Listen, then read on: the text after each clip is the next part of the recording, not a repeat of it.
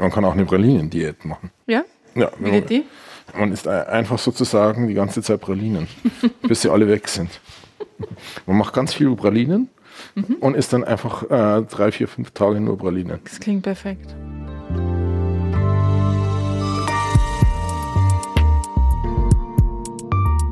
Herzlich willkommen zu einer neuen Folge des Zeitmagazin-Podcasts Wochenmarkt. Ich bin Elisabeth Räther, ich schreibe die Kochkolumne Wochenmarkt im Zeitmagazin. Die Kolumne gibt's jetzt auch als Podcast und darin koche ich mit Leuten, die bislang nicht so durchs Kochen aufgefallen sind. Heute ist zu Gast Anton Hofreiter. Der Grünen-Politiker war immer im Gespräch, Landwirtschaftsminister zu werden. Das hat nicht geklappt. Heute ist er Sprecher des Europaausschusses im Bundestag. Und ich frage ihn, ob er nicht sogar vielleicht froh ist, dass er nicht Minister der Ampel geworden ist, während wir Pralinen zubereiten. Das ist nämlich eins seiner vielen Hobbys. Und er zeigt mir heute, wie man Pralinen macht. Wir machen Pralinen. Ja, ganz genau. Wir machen eine Pralinensorte, eine, die relativ schnell geht, beziehungsweise relativ schnell von der Arbeitszeit, wenn man gewisse Übung hat, gehen sie alle. Aber bei vielen Pralinensorten ist eine relativ lange Phase, wo es wieder kühler, also die Masse kühler werden muss, dass man sie weiter bearbeiten kann. Und das würden wir jetzt in dem Podcast nicht schaffen. Was machen wir für eine Praline jetzt? Wir machen Aprikosen-Walnusspralinen. Im Grunde kann man sagen, so klassischerweise gibt es so drei Typen von Grundrezepten von Pralinenfüllungen. Das eine ist letztendlich eine Schlagsahne-Schokoladenmischung. Die zweite Grundrezept ist Schokolade, äh, Butter und Puderzucker. Also es sind die sogenannten Trüffelmischungen. Da kommt es immer darauf an, welches Verhältnis äh, das man macht. Da kann man natürlich auch verschiedene Alkohole reintun, verschiedene Geschmäcker reintun und so weiter. Also zum Beispiel, was weiß ich, Zitronenöl, wenn man äh, Zitronentrüffel machen will oder Orangenöl. Und dann die dritte Grundmasse ist Marzipan. Man kann auch Persipan nehmen, aber das üblichere ist Marzipan. Marzipan wird Was aus ist Persipan? Persipan wird aus Aprikosenkernen gemacht. Ah. Nämlich Aprikosen und Mandeln sind ganz nah verwandt im botanischen Sinne und Aprikosenkerne und Mandelkerne kann man kaum unterscheiden. Die sind ein bisschen kürzer und aus beiden kann man sozusagen ja eine Art Marzipan machen, bloß bei den Aprikosen nennt man es Persipan. Und letztendlich Aprikosen oder also Marzipan oder Persipan ist so die dritte Grundmischung, wo man alles Mögliche auch reinmischen kann. Und das hat den Vorteil, für jetzt für unsere, wo wir eigentlich keine Zeit haben zum Abkühlen, dass da letztendlich die Füllung der Praline nicht extra abkühlen muss. Und Marzipan. Eine Marzipan-Aprikosen-Praline nennen wir das Ganze. Genau, Ja. mit Walnussverzierung. Super. Es scheint ein Hobby von Ihnen zu sein, Pralinen. Ja, das mache ich sozusagen seit ich, hm, ich glaube, zehn äh, bin, habe ich angefangen. Mit Pralinen. zehn? Ja, ganz genau, weil nämlich bei uns in der Familie wurde alles selber gemacht sozusagen. Also irgendjemand hat Plätzchen gemacht, irgendjemand hat Stollen gemacht, irgendjemand hat Brot gebacken, irgendjemand hat Marmeladen gemacht, irgendjemand hat Saft selber äh, gemacht. Also es gab eigentlich schon alles und das Einzige, und da ich Schokolade als Kind extrem geliebt habe, das Einzige, was wir noch nicht selber gemacht haben, so gefühlt, also wir haben auch, was weiß ich, Schweinefleisch in Form von halben Schweinen gekauft und dann selbst zerlegt und Unmengen Gemüse angebaut und tiefgefroren und eingelegt und so weiter. Was noch nicht gab, ähm, als ich zehn war, waren Pralinen und dann habe ich mit zehn angefangen, Pralinen selber Dabei zu ist das machen. eigentlich gar nicht so ein Kinder, Kindersüßigkeit. Andere Kinder essen Überraschungsei oder so. mit zehn. Also Überraschungsei kann ich mich damals nicht erinnern. Ähm, ist ja schon eine Zeit lang her. Nee, wir haben einfach vor allem große Mengen Schokolade gegessen und wir haben so aus der Verwandtschaft so große Mengen so Schokoladen-Nikoläuse geschenkt gekriegt, dass wir nicht mehr mit dem Essen hinterher kamen. Und dann be- haben wir beschlossen, aus diesen Schokoladen-Nikoläusen was zu machen und das war Pralinen. Wow. Ich würde mir es immer ein bisschen schwierig vorstellen, Pralinen zu machen. Das stimmt aber gar nicht, oder? Nee, es stimmt eigentlich nicht. Ist ein Vorurteil. Es ist ein absolutes Vorurteil. Wir hacken hier übrigens jetzt gerade getrocknete Aprikosen. Ja, genau. Soll ich auch was machen? Soll ich, die, soll ich was mit Sie können anfangen, die Schokolade zu schmelzen. Ja, das machen wir in so einem kleinen Topf auf unserem Herd mit bei niedriger Temperatur. Ja, das ist ganz da- wichtig sozusagen. Eigentlich ist im Grunde ist bei Pralinen machen vor allem wichtig, dass man die Temperaturen im Griff hat. Was bei Schokolade bedeutet, sie darf auf gar keinen Fall zu warm werden, weil sie sonst einen Grauschleier kriegt und dann schaut es nicht mehr schön aus. Also gerade wenn man die Schokolade zum Überziehen nimmt und bei vielen anderen Füllungen, also zum Beispiel bei äh, Schlagrahmtrüffel oder auch bei Buttertrüffel darf die Schokolade auch nicht zu warm sein, nämlich sonst wird's im Bayerischen würde man sagen krirselig. Grisselig? Was heißt das? Ja, so ein bisschen bröckelig und so weiter und das ist dann auch nicht schön. Also nehmen wir hier normale Schokolade oder ist das diese, ich mache die mal ein bisschen kleiner. Ist das normale dunkle Schokolade? Ja, das ist normale dunkle Schokolade. Ich glaube, ich habe gesagt mit 60 Prozent. Ja. Also ich arbeite sehr gern bei Pralinen auch mit so ein bisschen höheren Kakaoanteilen. Nämlich Pralinen haben ja was sehr Süßes. Und wenn man mit Schokolade mit hohem Kakaoanteil arbeitet, dann sind sie nicht ganz so süß und pappig. Und ist das das, was man von Ihnen auch zu Weihnachten geschenkt bekommt? Selbstgemachte Pralinen? Ja, wenn ich irgendwie Zeit habe, ja. Die ganzen letzten Jahre haben wir es eigentlich immer geschafft. Und dieses Jahr? Dieses Jahr hoffe ich auch, dass wir es hinkriegen. Sie können ja die hier mitnehmen nachher. Ja, müssen wir mal schauen. Sie können ja auch vielleicht welche mitnehmen. So, jetzt machen wir mal schauen. Das ist immer so eine bisschen riskante Sache, ähm, diese Masse klein zu machen. Das die, die getrockneten Aprikosen. Ja, ganz genau. Also man kann damit auch sehr gut Küchenmaschinen schrotten, Ach ja, wieso? ähm, weil die ziemlich, ähm, Weil die so kleben? ja, ganz genau. Wie verhindert man das? äh, indem man eine sehr gute Küchenmaschine hat und so ein bisschen vorsichtig ist und immer wieder Pausen macht. Also als Kind habe ich zum Entsetzen damals meiner Mutter es geschafft, mal eine zum Rauchen zu kriegen, weil mir das damals noch nicht bewusst war. So, Einfach weitergemacht, mit einfach- Gewalt. Genau. Und wir haben jetzt hier einen Zauberstab und jetzt gucken wir mal, ob der überlebt, ja? Ja, wir hoffen es mal, dass er überlebt. Das klingt schon mal nicht so gut, finde ich. Oh, das Messer ist ab. Dann müssen wir es nochmal hier rausziehen. Das passiert auch oft. Aber erst rausziehen und jetzt nach dem Messer tauchen in der Aprikosenpampe. Das war vielleicht nicht richtig drauf. Passiert einfach beim Zauberstab. Oder er ist nicht stark genug. Was haben Sie denn jetzt für eine Küchenmaschine? So ein Standmixer. ja, ganz genau.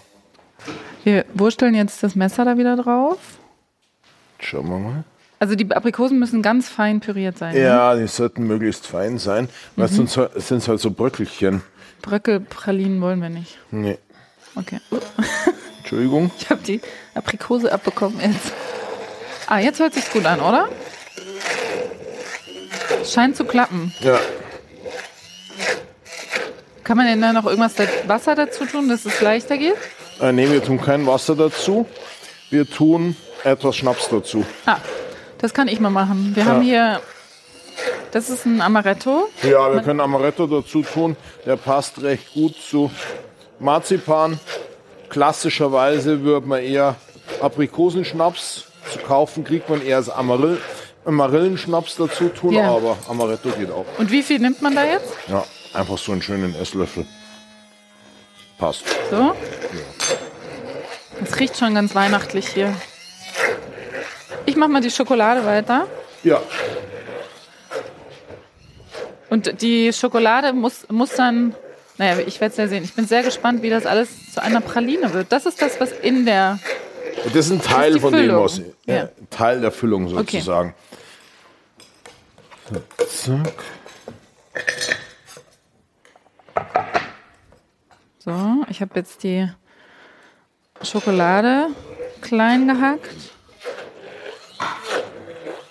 Also der Zauberstab ist gut.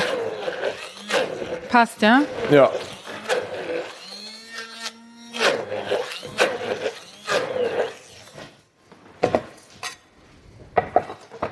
Muss man denn sehr ordentlicher Koch sein bei der Pralinenzubereitung? Ähm, ja, das sollte man schon ein ordentlicher Koch sein, weil nämlich es ist wie gesagt überhaupt nicht schwierig, aber die Temperaturen dürfen nicht zu hoch sein. Wir wollen keine, wie gesagt, Aprikosenbröckchen dann im Marzipan haben. Und müssen Sie sich denn dann immer direkt ans, also ganz streng ans Rezept halten? Ähm, nee, Oder das muss man überhaupt nicht, äh, wenn man ein Gespür dafür hat, denn man kann die Rezepte relativ frei interpretieren. Man Mhm. muss immer einfach bede- bedenken, es gibt, wie gesagt, die drei Grundrezepte. Mhm. Schokolade mit Schlagsahne, Schokolade mit Butter und Puderzucker und Marzipan und da kann man dann alles Mögliche rein äh, mischen. Und also man kann zum Beispiel anstatt Aprikosen jetzt auch Pistazien, Rosenwasser und einen anderen Alkohol ins Marzipan mischen und dann auch wieder mit Schokolade überziehen und dann letztendlich eine Pistazie oben draufsetzen oder man kann Datteln zum Beispiel auch unter das Marzipan mischen und wenn man will wieder einen anderen Alkohol. Also das kann man und da auch wieder, passt wieder sehr gut Rosenwasser dazu. Also das kann man ziemlich frei interpretieren. Und ist, das ist jetzt eine Kreation von Ihnen. Nein, das ist eine ganz klassische Praline. Also die Aprikosen Walnusspraline ist eine ganz, ganz klassische Praline. Das ist ein ganz weit verbreitetes Rezept. Die haben Sie quasi schon mit zehn gemacht, ja? Ja, das, ich glaube schon. Also das ist, wie gesagt, eine absolute, ein absoluter Klassiker beim Pralinen machen. Also die Schokolade schmilzt jetzt hier ganz langsam vor sich hin. Genau, Die Aprikosen sind püriert. genau. Wann, wann machen Sie denn eigentlich die, wann kommen Sie denn dazu, die Pralinen zu machen? Ist das dann Meistens am Wochenende oder? Am letzten Wochenende vor Weihnachten. ja. Das ganze Wochenende werden dann im Hause Hofreiter Pralinen Genau. zubereitet. Die meisten Sorten haben wir gemacht zu Corona. Ja. Also da hat man einfach richtig Zeit. Da haben wir gleich 15 Sorten gemacht. ja. Haben Sie auch mal was Neues ausprobiert dann Ja, ganz genau. sich ganz viel zugetraut? Ja, Ich würde ja sagen, in meiner klischeehaften Sicht, Sie malen ja auch Blumen, ne? ja.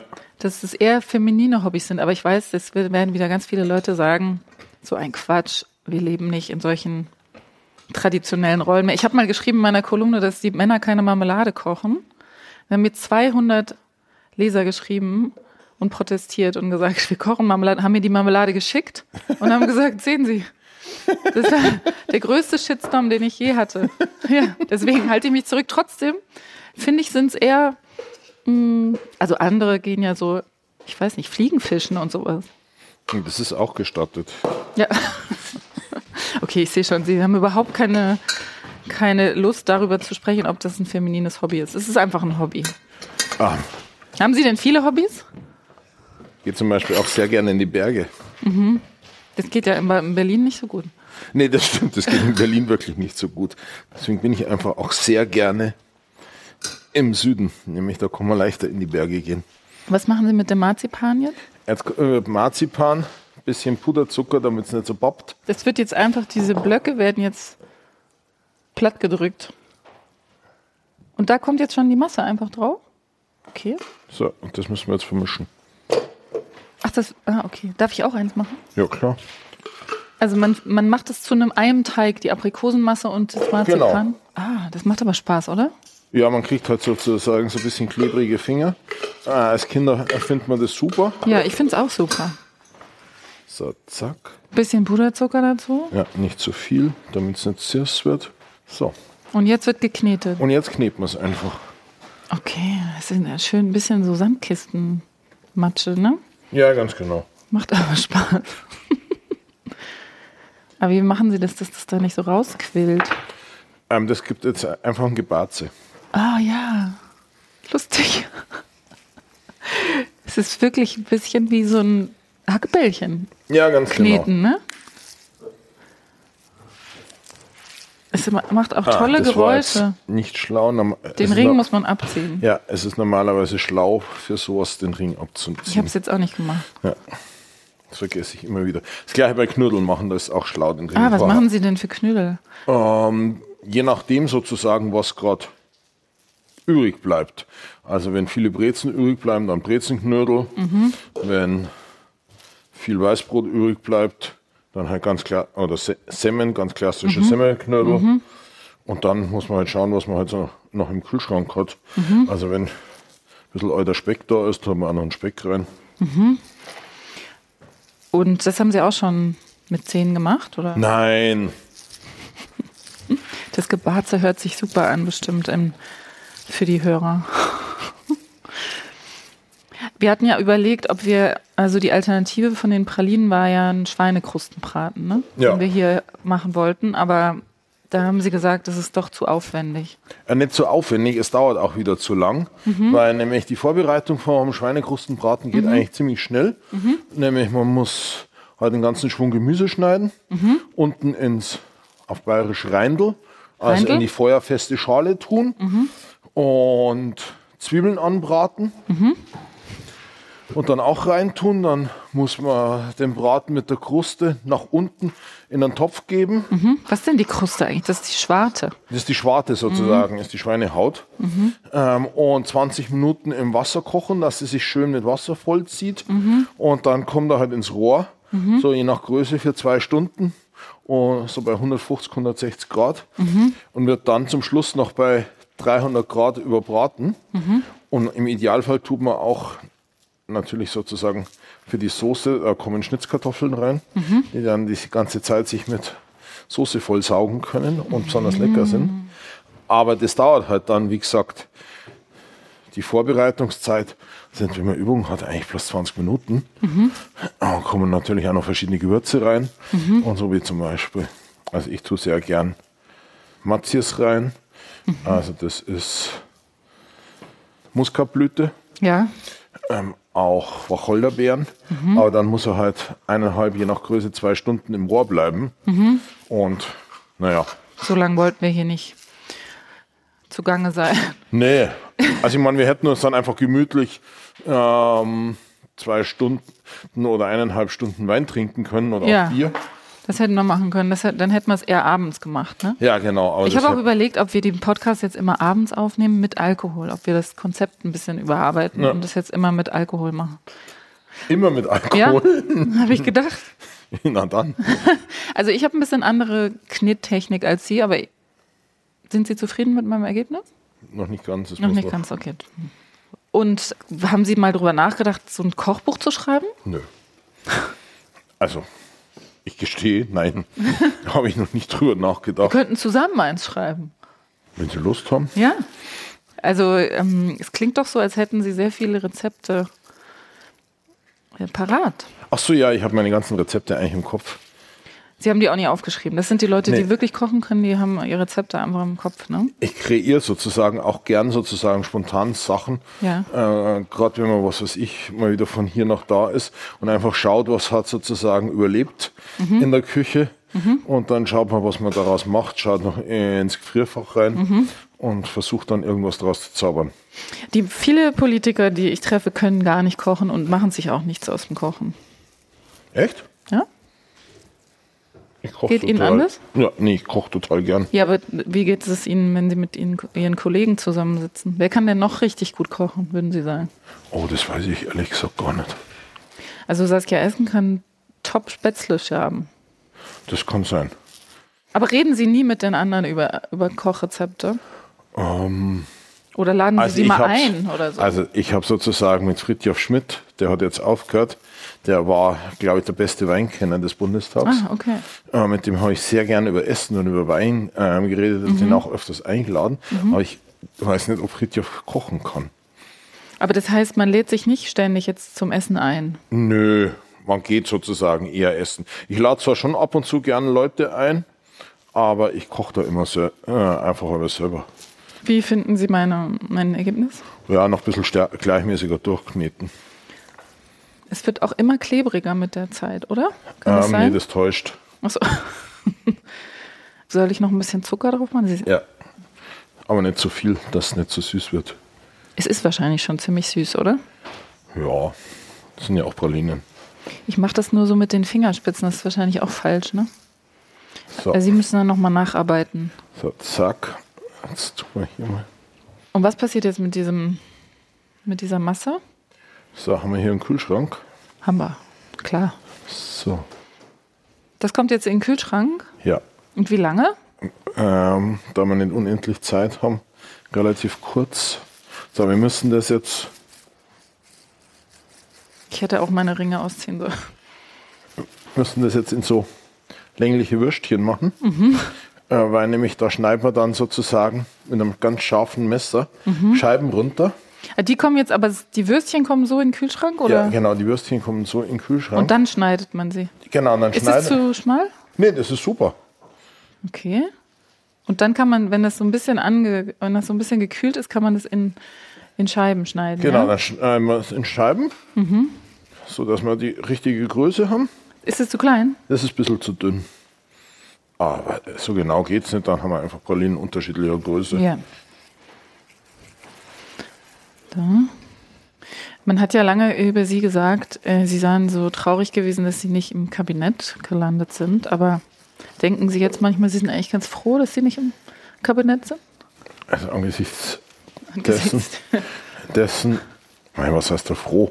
Es klingt dann immer so, als wenn man sich rausreden wollen würde. Aber wenn ich mir anschaue, was Olaf Scholz da in Bezug der Ukraine gemacht hat und so weiter, wenn ich im Kabinett gewesen wäre, glaube ich, hätte ich nicht diese klaren Worte finden können, die in meinen Augen durchaus notwendig waren. Sie beziehen sich auf die Zögerlichkeit in seiner Ukraine, also die, Ja, genau. was Sie als Zögerlichkeit empfinden. was, heißt, was ich als Zögerlichkeit empfinde. Ich glaube, das empfinden ganz viele als Zögerlichkeit und vor allem die Realität empfindet es als Zögerlichkeit. Weil nämlich zum Beispiel mit den Panzerlieferungen, die hat er so lang hingezogen, bis es der russischen Armee gelungen ist, die gesamte Front zu verminen. Und damit waren die Panzer halt, wenn wir gnädig sein will, maximal noch die Hälfte wert. Das ist halt einfach ein Problem, weil dadurch der Krieg sich weiter in die Länge zieht.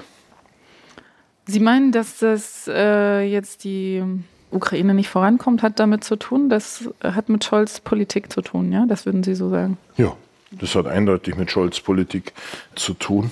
Das müssen wir noch ordentlicher machen. Ja, ich weiß, das war jetzt nur, weil ich, ich habe es noch gar nicht, ich habe es noch gar nicht äh, gerollt. Das war noch die Rohmasse hier. Also am Ende soll es so ausschauen. Das ist Ungefähr. auch noch nicht ordentlich. Ja, ich weiß, ich sehe es. Ja, ich wasche mir schon mal die Hände. Ja, okay, okay.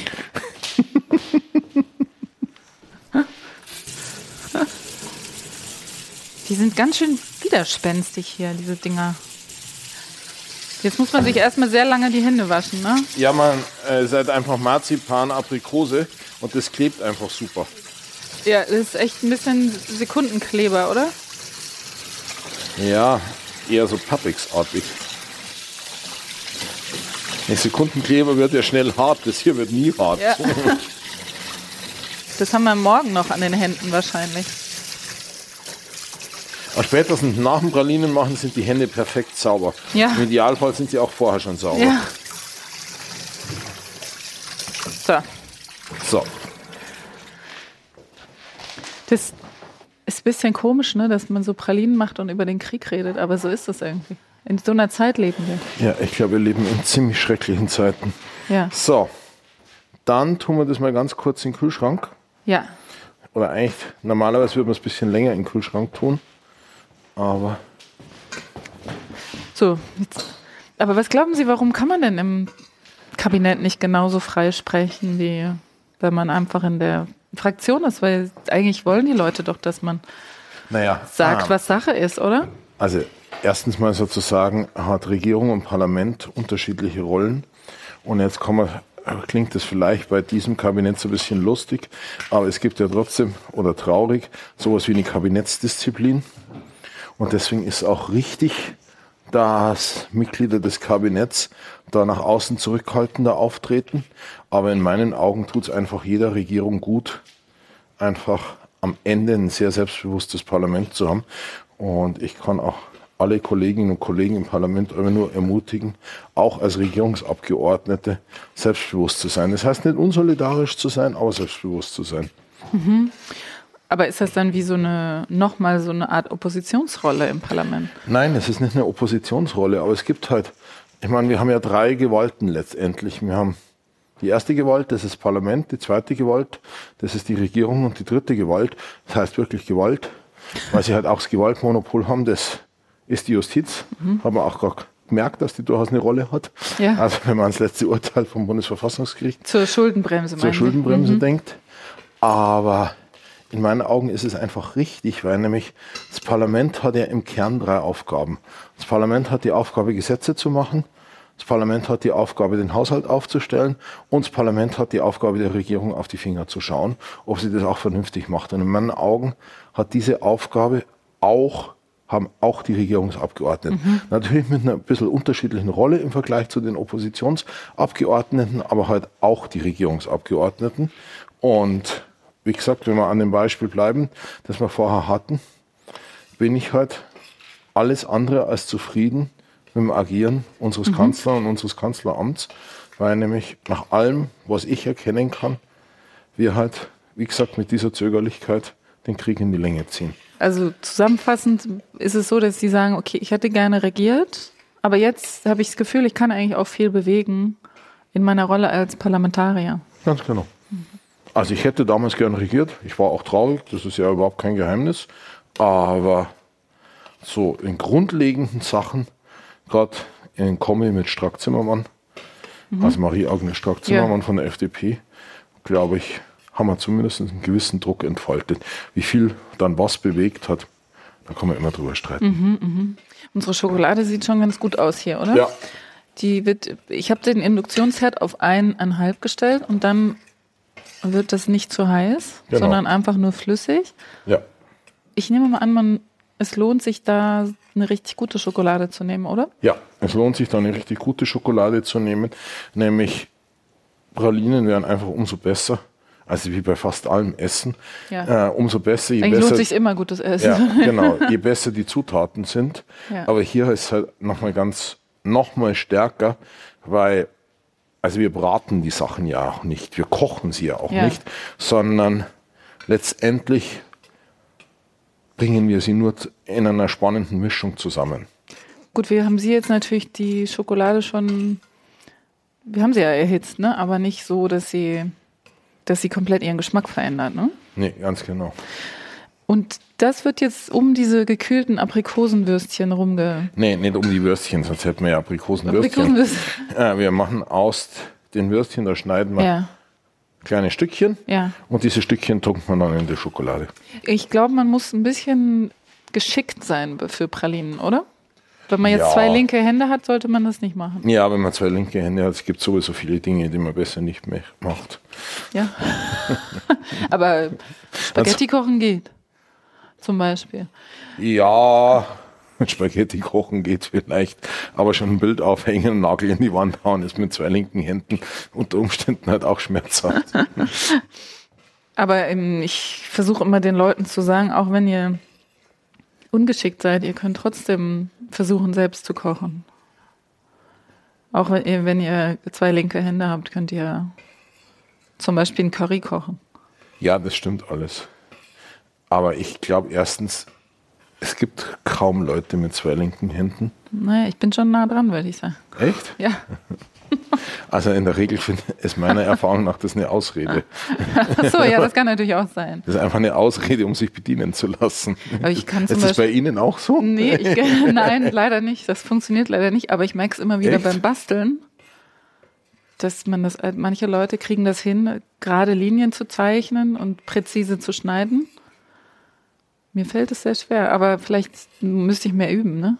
Ja, mehr üben. Und vielleicht ist ihnen auch einfach nicht wichtig genug. Ja, das kann natürlich auch sein. Oder vielleicht wollen sie doch gerne bedient werden. Mit Basteleien. Bezie muss ja nicht extra sich auf Basteleien, sondern was für sich auf Kochen und viele andere Dinge beziehen. Ja, das stimmt. Das, ich denke mal drüber nach. Und aber es ist oft so, dass zumindest die Leute sagen, sie können entweder kochen oder backen und nicht beides zusammen. Also wenige Leute sagen, sie mögen genauso gern backen wie kochen, aber bei Ihnen ist alles gleichrangig, oder? Mm, also ich koche gerne, ich mache gerne Pralinen, backen tue ich nicht so ah. häufig. Mhm. Aber ich glaube, das ist halt ich glaube, ganz vieles ist einfach eine Übungssache. Mhm. Wenn man viel Routine auch äh, mit all den Dingen hat, die man macht, dann macht man sie auch lieber, wenn man weniger nachdenken muss ja. ähm, drüber, weil es einem weniger Mühe macht. Wenn man nicht scheitert. Genau. Ist ja auch demotivierend. Genau. Mhm. So. So, die Schokolade ist jetzt glatt geschmolzen. Genau, jetzt warten wir noch ein bisschen. Und was machen wir eigentlich mit den Walnüssen? Die kommen dann oben drauf. So wie sie sind, kommen ja, die einfach. So wie sie sind. Mhm, schön. Also jetzt müssen wir einfach warten. Jetzt warten wir einfach, dass die noch ein bisschen kühler werden. Kann man die denn auch ins Eisfach stellen, um, um das zu beschleunigen? Bei Schokolade sollte man es nicht machen, bei Marzipan kann man Nee, ich meine bei dem, wo haben wir denn die Aprikosenfüllung jetzt hin? Die ist im Kühlschrank, ne? Ja, Aber man könnte man die ins Eisfach Ja, stellen? also Marzipan ist da ziemlich robust. Wollen wir das machen? Das können wir schnell machen. Gut, dann mache ich das mal. Also solange noch keine Schokolade dran ist, ist das unkritisch. Und wieso Deswegen, kann wie man gesagt, die, machen wir gerade Pralinen mit Marzipanfüllung, weil die einfach robuster sind. und wieso kann die Schokolade nicht ins Eisfach? Die wird dann wieder so, wie haben Sie es Ähm, genannt? Krisselig. nicht. Also Schokolade sollte nicht unter 15 Grad gelagert werden. Okay. So, jetzt warten wir kurz. Währenddessen kann ich mal meinen Ring waschen. Ja, den Ehering nicht vergessen. Nee.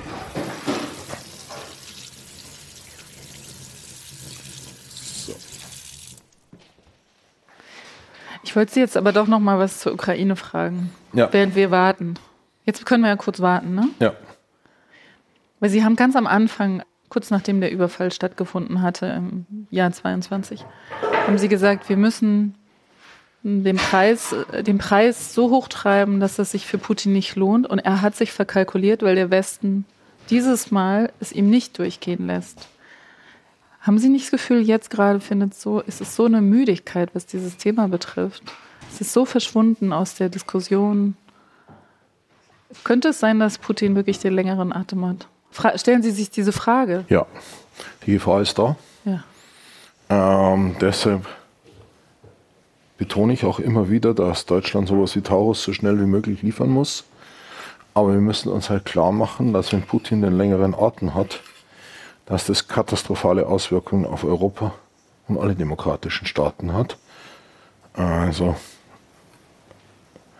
im Baltikum, die haben große Sorgen, dass trotz NATO-Mitgliedschaft, trotz der starken Unterstützung, die sie erfahren, es nicht ausgeschlossen ist, dass Putin sich auch vorstellen kann, irgendwann da zu attackieren. Noch größer sind die Sorgen in Georgien, in Armenien, in anderen Ländern, Republik Moldau. Deswegen, es muss uns einfach bewusst sein, wie hoch die Risiken sind. Viele Leute glauben, der Krieg ist ja verhältnismäßig weit weg. Dabei ist er überhaupt nicht weit weg. Man kann in ein paar Stunden mit dem Zug hinfahren. Und viele Leute hoffen, gibt es ja auch Umfragen, dass Deutschland sich zurückhalten soll, sich raushalten soll. Das halte ich im Kern alles für naiv. Ich glaube, viele hoffen sogar, dass die Ukraine Teile des Gebietes abtritt und der Krieg vorbei ist. Ja, das ist halt ich halte ich für absolut naiv, weil das nämlich bis jetzt Putin immer motiviert hat, einfach schlichtweg weiterzumachen. Und ich finde es ja auch fast bizarr, welche Debatten wir uns in Deutschland leisten. Also wenn ich mir zum Beispiel so jemand wie Herrn Merz anschaue, der dann erzählt sozusagen, dass wir die Schuldenbremse locker einhalten können und dass wir eben keine Notlage haben und eigentlich keine Probleme haben, dann merkst du halt, der, der Mann ist ein naiver Traumtänzer. Also der hat überhaupt nicht verstanden, in welch brutalen Zeiten wir leben. Und manchmal ist auch meine Sorge da, dass komplett das Kanzleramt das nicht verstanden hat. Also wir sind in großem Umfang abhängig von China. Und China ist eine immer aggressivere Macht. Also es ist dann gern davon die Rede, dass zum Beispiel die Halbleiterfabriken, äh, die in Sachsen-Anhalt, in Sachsen jetzt mit staatlichem Geld gebaut werden sollen, dass das eine ökonomische Maßnahme ist. Ja, kann man so sehen. Und dann regen sich Leute über Subventionen auf. Aber das ist vor allem eine sicherheitspolitische Maßnahme. Nämlich wenn es im südchinesischen Meer kracht, also in der Straße von Taiwan, dann sind wir halt von der Halbleiterversorgung abgeschnitten und dann steht, wenn wir keine eigene Produktion haben, unsere Industrie still. Also ich habe so den Eindruck, dass bei vielen, aber insbesondere bei Herrn Merz und nicht ganz so schlimm, aber in meinen Augen auch nicht ausreichend bei Herrn Scholz, noch nicht angekommen ist, wie brutal und schrecklich die Zeiten sind. Und wenn man mir das vor zehn oder fünf Jahren gesagt hat, hätte ich auch gesagt, nee, das passiert alles nicht. Aber es passiert halt doch. Und ich glaube, wir müssen unsere Naivität ablegen. Sehen Sie denn diese, also Naivität sa- sagen Sie jetzt, aber diesen Mangel an Sensibilität für die Bedrohungslage, ist das nicht eher die Öffentlichkeit, die das nicht sieht? Ist Ich das nicht glaub- eher das, äh, Herr Scholz kriegt ja auch viel Unterstützung, zumindest in diesem Punkt bei der Zurückhaltung gegenüber der Ukraine. Also haben Sie denn das Gefühl, wenn Sie mit Leuten sprechen, mit normalen Wählern, Bürgerinnen, dass die wirklich das Gefühl haben, wir sind bedroht? Erstaunlich häufig. Ja. Also ganz viele Leute, habe ich manchmal das Gefühl, sehen das klarer als viele im Bundestag und insbesondere in den beiden großen Parteien.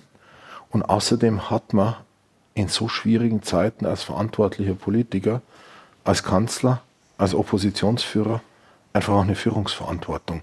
Das ist ja das immer, wenn ich denen Führungsschwäche vorwerfe, dass sie sich nicht trauen oder es einfach selber zu naiv sind, um den Leuten zu sagen, was bei uns im Feuer steht. Mhm.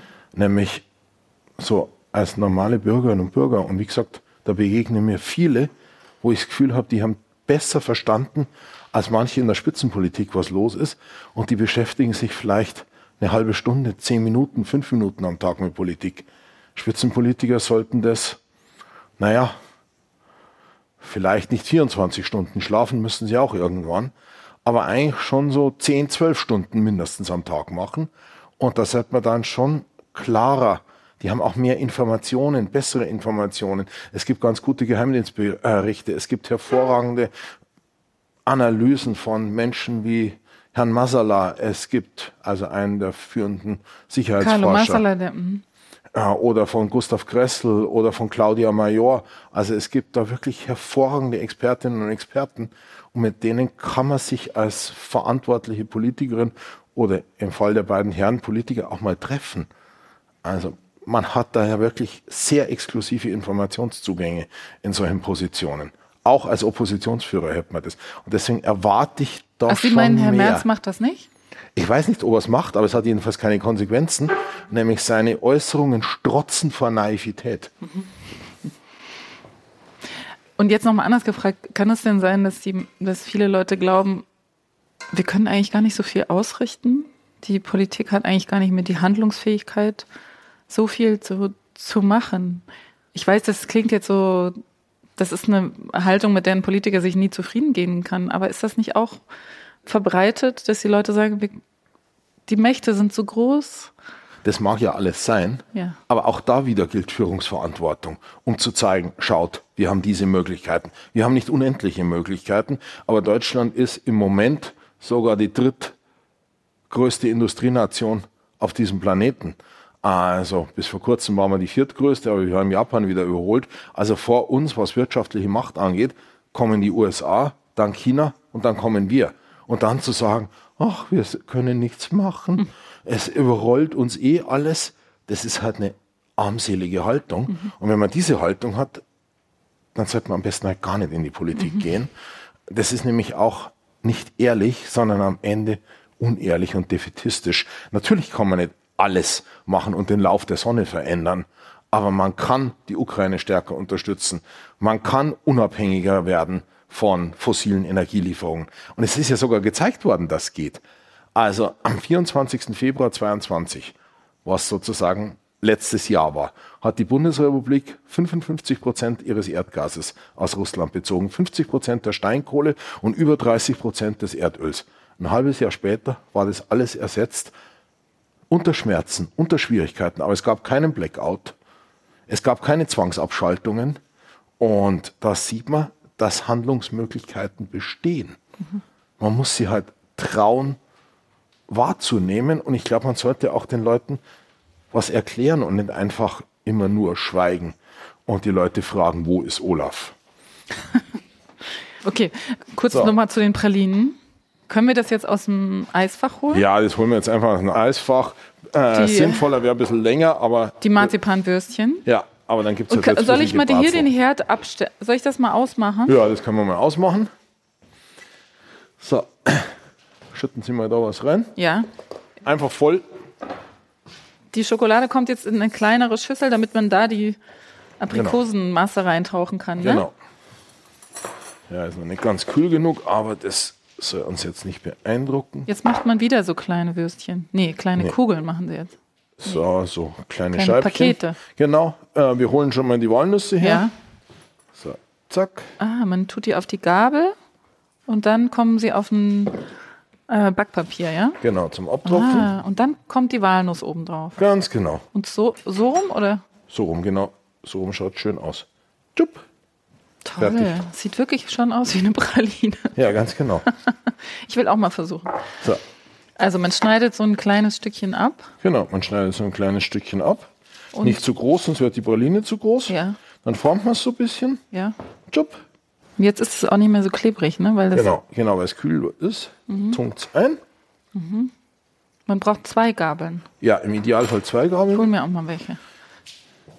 Im Idealfall sozusagen holen Sie sich auch noch ein kleines Schüsselchen.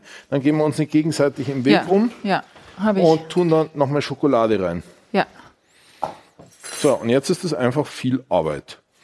Aber eigentlich auch eine ganz schöne Arbeit, oder? Ja. Ich habe leider jetzt gar nicht mehr so viel Schokolade übrig. Muss, glaube ich, von Ihnen was mir nehmen, weil man muss das ja richtig eintauchen, ne? Ja, ganz genau. Darf ich? Ja, klar. Möglichst ohne total Ja, rumzusauen. ich versuch's. Jetzt brauche ich äh, Apri- Aprikosenmasse. Entschuldigung. Am besten sozusagen nehmen Sie sich da das Brettchen Ja, auch. genau. Ich nehme mal das da.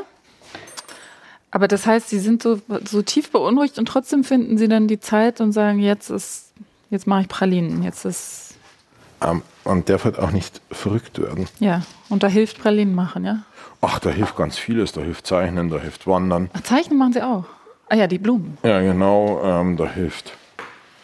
Also manchen Leuten hilft auch einfach ins Konzert zu gehen, zu kochen.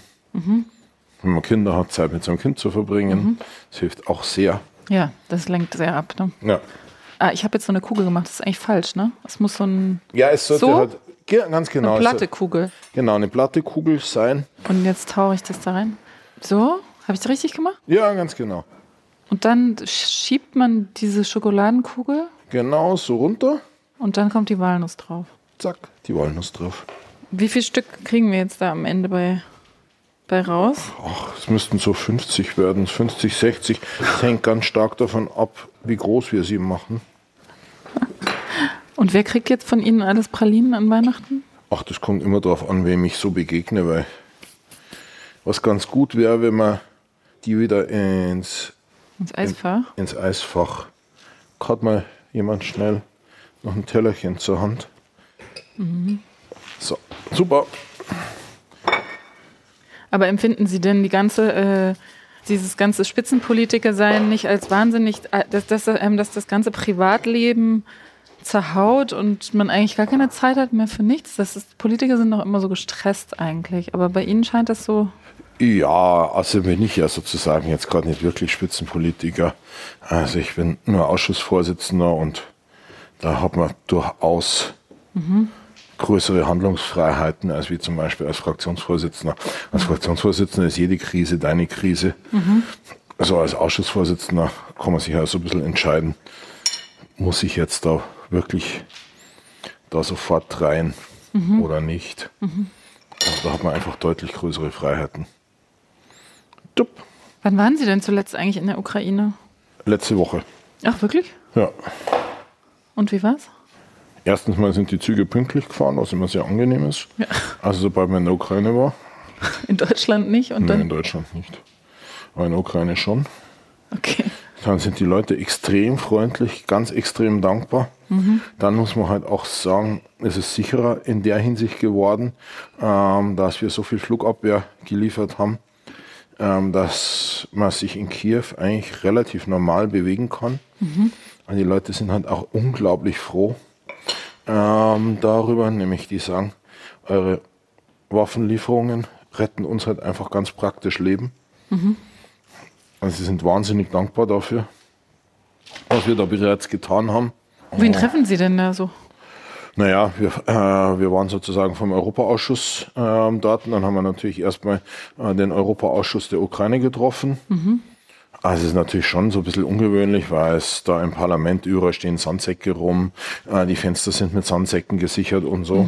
Also falls halt mal doch eine Drohne durchkommt oder äh, und nicht rechtzeitig abgeschossen wird. Und da haben wir erstmal einen Europaausschuss getroffen, dann haben wir noch andere Ausschüsse getroffen, Verteidigungsausschuss natürlich, Energieausschuss, Auswärtiger Ausschuss. Also nicht, das Parlament arbeitet ja weiter. Nämlich der Anlass der Reise war, dass es ja die Empfehlung der EU-Kommission gibt, dass mit der Ukraine Beitrittsverhandlungen aufgenommen werden. Und Wie gesagt, das Parlament arbeitet ja ganz intensiv, um die Ukraine fit für einen Beitritt zu machen. Dann haben wir natürlich auch äh, eine stellvertretende Premierministerin, jemand aus dem Auswärtigen Amt getroffen, was in meinen Augen der härteste Termin war. Wir haben äh, einen Obmann für Menschenrechte getroffen. In der Ukraine gibt es, sowas gibt es bei uns in der Form nicht. Das Büro des Obmanns für Menschenrechte, der ist letztendlich, kann der in alle Gefängnisse rein, in alle Behörden, also ist auch dafür verantwortlich zu kontrollieren, ob die Ukraine, also ukrainische Behörden die Menschenrechte missachten, aber er ist halt auch verantwortlich für die Dokumentation der Kriegsverbrechen in den befreiten Gebieten, also in den von Russ der russischen Armee rückeroberten Gebieten. Und das, also, das ist einfach zu schrecklich. Was die erzählen? Ja, es ist kaum, es ist kaum ertragbar. Also die haben da zum Beispiel ähm, Folterzellen gefunden, die auf Kinder spezialisiert waren. Also da wird es einfach komplett anders. Aber es ist so aus der, aus der Öffentlichkeit verschwunden. Ja. Das ist, ist natürlich auch erklärbar durch, dadurch, dass es jetzt den, den Krieg im Nahen Osten gibt, aber Den schrecklichen Krieg, ja, den Terrorüberfall der Hamas auf Israel. Aber es muss uns halt bewusst sein, dass wir uns halt weiter um die Fragen kümmern müssen. Und zum Glück gibt es da, zumindest bei den Abgeordneten im Parlament, eigentlich einen relativ großen Konsens. Also ich habe das Gefühl, dass auch die normalen Abgeordneten die Lage deutlich besser verstehen als Herr Scholz und Herr Merz. na, sie sind ja angewiesen darauf, dass die Öffentlichkeit das weiter zum Thema macht. Ne? Also auch die Medien. Ja, natürlich auch, aber wie gesagt, wenn es da ein tiefes Verständnis äh, gibt im Parlament, das ist eigentlich uns, ist unsere stärkste Quelle, also im Moment das Parlament. Also da gibt es das größte Verständnis. Da Und das ist auch über die Parteien ja, hinweg. natürlich nicht alle, also es gibt äh, gerade, also ich meine Linkspartei, Ja. kann man da weitgehend vergessen. Die Landesverräter von der AfD sowieso. Also die sind ja eher fünfte Kolonne Putins, als wie, als die irgendwas für Deutschland machen würden. Also es ist wirklich, wirklich eine Truppe von Landesverrätern. Aber bei CDU, SPD, FDP und Grünen würde ich sagen, ist gerade bei FDP und Grünen gibt es überhaupt keine Probleme. Das ist aber auch der einzige Politikbereich, bei dem es keine Probleme gibt, oder? Ah, Zwischen den beiden so- Parteien. Ach, das würde ich gar nicht so sagen. Ähm, nämlich, wenn man sich sozusagen so Rechte für Minderheiten und da gibt es durchaus auch viele Überschneidungen mit der FDP. Aber wie gesagt, auch zum Teil bei der Europapolitik. Aber ich habe vielleicht da auch einfach großes Glück, nämlich ich arbeite mit den Kolleginnen und Kollegen von der FDP in der Europapolitik ist einfach ein ganz angenehmes Zusammenarbeiten. Das sind einfach sehr anständige, kluge Leute am Werk, wie Thomas Hacker zum Beispiel oder Michael Link. Aber auch mit den SPD-Lern gibt es kein Problem. Und ich meine, Marie-Agnes Strack-Zimmermann ist sowieso super. Mhm. Kriegt ihr eigentlich Pralinen von Ihnen jetzt dieses Jahr? Weiß ich noch nicht. Weil, wie gesagt, ich weiß es nicht, ob ich es schaffe, bevor Na, ich... die können Sie auf jeden Fall mitnehmen. Also nicht Echt? alle. Obwohl, wir, wie lange müssen die jetzt in den Kühlschrank? Die müssen jetzt einfach fest werden, Ja, sozusagen. wie lange dauert das? Ja, schauen wir mal, wenn wir die erste Palette reintun, äh, dann sind die relativ schnell fest. Ach so, ja, dann können Sie die doch mitnehmen. Ja, Dann hole ich mal den Rest aus dem, aus dem Eisfach, oder? ja genau. Wir machen sie relativ unterschiedlich groß, fällt mir auf. Ja, ist das schlimm? Nein. Es stört nur mein Perfektionistenherz. Sind Sie so perfektionistisch? Manchmal ja, manchmal Ich- nein. Zu ausgesuchten Gelegenheiten. Ich bin beim Kochen gar nicht perfektionistisch, aber sonst. Echt? Ja. Aber beim Kochen überhaupt nicht. Ich wünschte, ich wäre ein bisschen perfektionistischer. Also ich mache noch die Kochkolumne. Ja, aber ich mache sie auf so eine Weise, dass sie eben nicht perfektionistisch ist, was auch viele Leute nicht so toll finden, weil sie sagen, man Kochkolumnist muss sagen präzise und so weiter sein, aber ich bin eher so ein schlampige Köchin, würde ich sagen. Echt? Wie man hier sieht. Ja, ganz schlimm. Ja. Ich bin entsetzt, erschüttert Ja. und auch ein bisschen traurig. Die sind wirklich sehr unterschiedlich groß. Man hätte doch auch unterschiedliche Nüsse jetzt nehmen können, oder? ja, natürlich. Wir hätten zum Beispiel auch Mandeln drauf tun können. Oder Pistazien oder Aprikosenkerne. Oder Aprikosenkerne. Ja, Pistazien hätten halt so gepasst. Nämlich, da hätten wir sozusagen eine andere Füllung machen müssen. Achso, aber also Walnüsse und Mandelmasse passt. Ja, genau. Aber Pistazien kann man nicht reinmachen als Füllung, oder? Doch, doch, natürlich. Wir könnten sozusagen zum Beispiel Marzipan nehmen, Ja. dann ganz fein gehackte Pistazien. Die man selber fein hackt, ja? Ja, die man fein hackt, also keine gerösteten Pistazien, sondern frische Pistazien, äh, die man ganz fein hackt und dann auch wieder knetet, dann wieder ein bisschen Puderzucker. Sehr gut passt dazu äh, ein bisschen Rosenwasser. Und auch wieder ein bisschen Amaretto. Einfach so, wie wir das jetzt die gemacht haben, ne? Ja, genau, so wie wir es gemacht haben. Bloß die Aprikosen ersetzen durch fein gehackte Pistazien. Und die Menge so ein bisschen nach Gefühl. Wir haben jetzt gar nicht auf die Mengen geachtet, ne? Das haben sie einfach nach. Ach so, ja, das macht man so nach Optik. Ja, okay.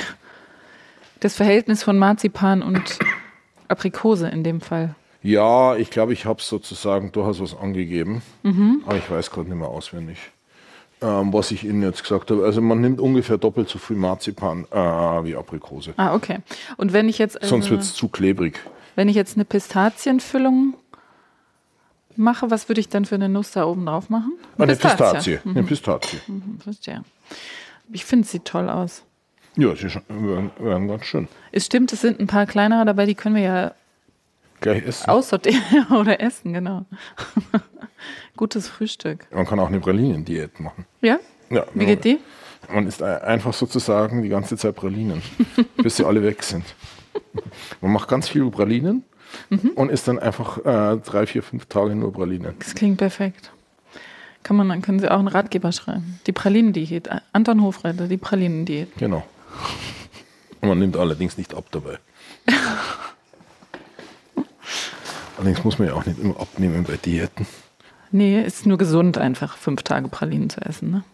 Ja, auf alle Fälle. Ähm, das ist sogar ganz sicher gesund, weil es einem danach einfach total gut geht. Man glücklich ist, strahlt und es tut einfach allem gut. Also wenn man Praline gerne mag und Süßes gerne mag. Außerdem ist ja auch viel Frucht drin Ah ja, stimmt, eigentlich, ja. Und und äh, viele Nüsse drin. Proteine. Im Marzipan sind doch bestimmt viele Proteine. Wenn da Mandeln drin sind? Ja, Okay, daran arbeiten wir nochmal an der Pralinendiät. Wir haben jetzt langsam keinen Platz mehr hier auf dem, auf dem Blech, ne? ja doch. Doch, schaffen wir. Aber ein bisschen Sauerei haben wir gemacht hier. Nee, das ist eigentlich sozusagen ganz unüblich beim Pralinen machen, dass das Sauerei passiert. Aber es ist eine ganz schöne Sauerei hier, oder? Ja. Dann merkt man, dass sie noch keine Übung haben. Ja, ich habe überhaupt keine Übung. Wenn man, Das ist alles hat, von mir hier, die Sauerei. äh, wenn man Übung hat, passiert gar keine Sauerei beim Pralinen machen. Okay, okay, okay. Ja, ich ehrlich Gelogen. gesagt habe ich noch nie Pralinen gemacht. Sie haben noch nie Pralinen Nee, gemacht. noch nie. Wie lange haben Sie die Kochkolumne? Zwölf Jahre. Oh mein Gott. Ich bin gar noch gar nicht auf die Idee gekommen, Pralinen zu machen. Warum? Ich weiß nicht, ist es für mich so, ich dachte immer, man kann die gar nicht selber machen. Echt? Ja. Aber man jetzt äh, überlege ich, ob ich nicht vielleicht noch vor Weihnachten ein Pralinenrezept in die Kolumne mache. Als Weihnachtsgeschenk. Ja. Vor allem, wie man sieht, ist es gar nicht so schwer. Es ist wirklich nicht schwer. Also gut, ich we- weiß jetzt noch nicht, wie sie schmecken, aber es ist wirklich nicht schwer.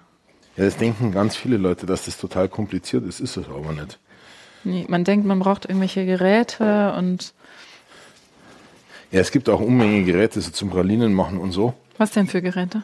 Ach, zum Beispiel so spezielle Gabelchen äh, so. und alles Mögliche, um zum Beispiel hier in die Schoko einzutunken. Mhm. Aber wenn man ein bisschen Übung hat, gehen einfach ganz normale, Ganz normale Gabel nehmen wir ganz hier, ne? normale Gabeln total gut. Wir haben jetzt eigentlich überhaupt kein Spezialwerkzeug Nee. verwendet. Braucht man auch nicht. Was wichtig ist, äh, ist Backpapier oder Butterbrotpapier, Mhm. um sie draufzusetzen, damit sie nicht festkleben. Und ich finde, es macht auch Spaß, diese Kugeln da in die Schokolade zu werfen. Ja, Und man kommt wirklich ein bisschen auf andere Gedanken. Oder man stellt das Denken ein. ja äh, was eigentlich noch besser Was ist. noch besser ist, genau. So, wir sind jetzt schon fast, Fertig. fast fertig. Und jetzt kommt es nur ins, noch ins Eisfach. Nee, nicht ins Eisfach. Äh, in- Jetzt ist Schokolade ja, ja. drüber. Ähm, Stimmt, ja. Du musst nicht ins Eisfach. Nee, das tut der Schokolade nicht gut. Das kommt jetzt ins, in den Kühlschrank. Und wie lange ungefähr? Ja, einfach bis die Schokolade fest ist. Ja, aber wie lange dauert das ungefähr? Dauert das Stunden oder Nee, nee. Zack. halbe Stunde oder wie lang? Kommt drauf an. Also normalerweise müssten sie in einer Viertelstunde fertig sein. Was? Wirklich? Mhm. Ja, ist ja relativ dünn der Überzug. Cool. Wenn es draußen kalt ist, kann man sie auch einfach auf den Balkon stellen. Das ist die letzte jetzt. ja, das ist die letzte. Zack, wir hatten auch genug Schokolade zum Überziehen. Wir haben ein bisschen übrig, ne? Ja, ein bisschen. Hier ist auch noch welche. Was machen wir jetzt mit der? Naja, normalerweise würden wir jetzt einfach weitermachen sozusagen. Und die nächste Pralinensorte, indem wir als nächstes jetzt zum Beispiel Marzipan, äh, Pistazienpralinen machen. Oder was auch sehr, sehr schön sind, sind Nougat-Schichtpralinen. Nougat haben wir noch gar nicht erwähnt. Da nimmt man auch Marzipan, äh, mischt mit Amaretto. Dann nimmt man einfach Nougat und schneidet alles in so kleine Scheibchen und macht eine Scheibe Marzipan, eine Schicht Nougat, eine äh, dünne Schicht Marzipan, eine Schicht Nougat, tunkt es auch in so eine Schokolade und macht eine Mandel drauf. Ist auch sehr lecker. Das kann man alles kaufen. Äh, ja, ja, also ich meine, man kann natürlich Nougat und Marzipan auch selber machen, aber das ist dann wirklich viel Arbeit. So, jetzt müssen wir nochmal die Hände waschen. Genau. Ist alles wieder voll mit dieser Aprikosenpaste. Ja, genau. Die klebt einfach gut. Und jetzt stellen wir das mal in den Kühlschrank wieder. Genau, jetzt Aber ich wir weiß gar nicht, dieses Brett passt überhaupt nicht in den, in den Kühlschrank, dieses Brett. Was? Wir können es ja vielleicht einfach wirklich rausstellen. Ihr könnt es auch einfach rausstellen. Das ist ja nicht. Wie viel ist denn heute? Minus eins oder so. Ja, genau. Fast. Wir stellen es einfach raus. Ja. Ich hoffe, es kommen nicht die Krähen oder so. Oder Ratten. Oder jemand klaut sie. Ja.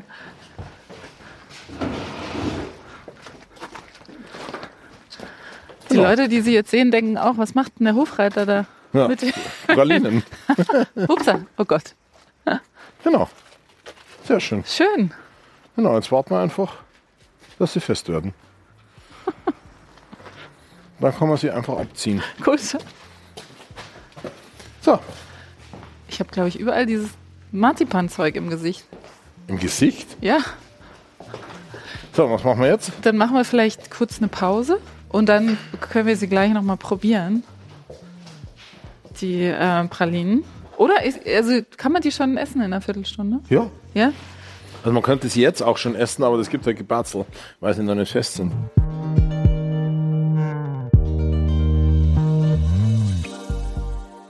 Okay, wir können nochmal rausgehen, gucken, Genau. wie weit die Pralinen sind. Und wie kriegt man die denn eigentlich von diesem Blech Ganz einfach ab? mit einem kleinen Messerchen.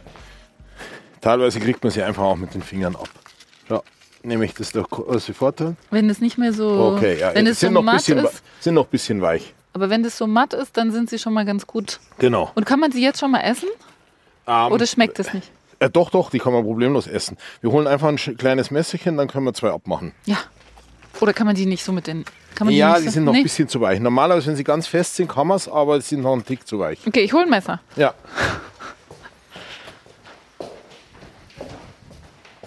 Ah, hier sind die Messer.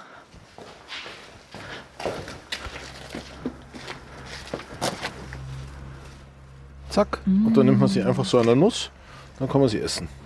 Und jetzt, wie würden Sie sie verschenken? In so einer Schachtel oder in einem kleinen Tütchen? Oder? Ich verschenke sie auch in kleinen Tütchen. Wie gesagt, die sind noch nicht Sind ganz, noch nicht fe- ganz. fest, aber essen kann man sie trotzdem schon problemlos. Hm, waren gute Zutaten. Kann man aber wahrscheinlich nur zwei von essen, oder? Wie viel schaffen Sie? Eher zehn, aber Okay. ja, nee, sind gut geworden. Sehr Absoluter. Klassiker. Ja, dann können wir sie eigentlich wieder reintragen.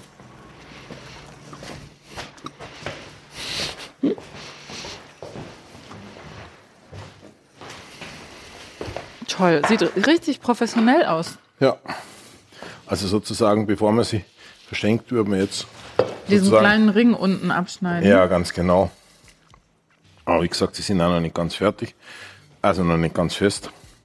Aber es geht schon ziemlich gut. Und die kann man dann in so eine kleine Tüte tun und dann gehen die auch nicht kaputt. Nee. Wir haben eine ziemlich feste Schokolade genommen.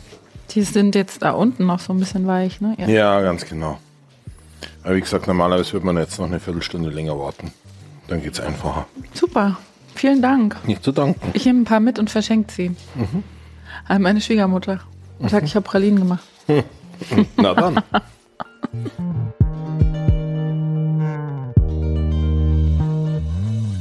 Das war eine neue Folge des Zeitmagazin-Podcasts Wochenmarkt.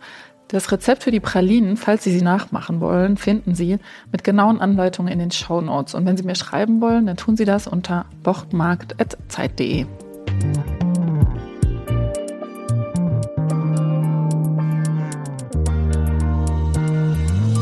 Wochenmarkt ist ein Podcast von Zeitmagazin und Zeit Online. Produziert von Pool.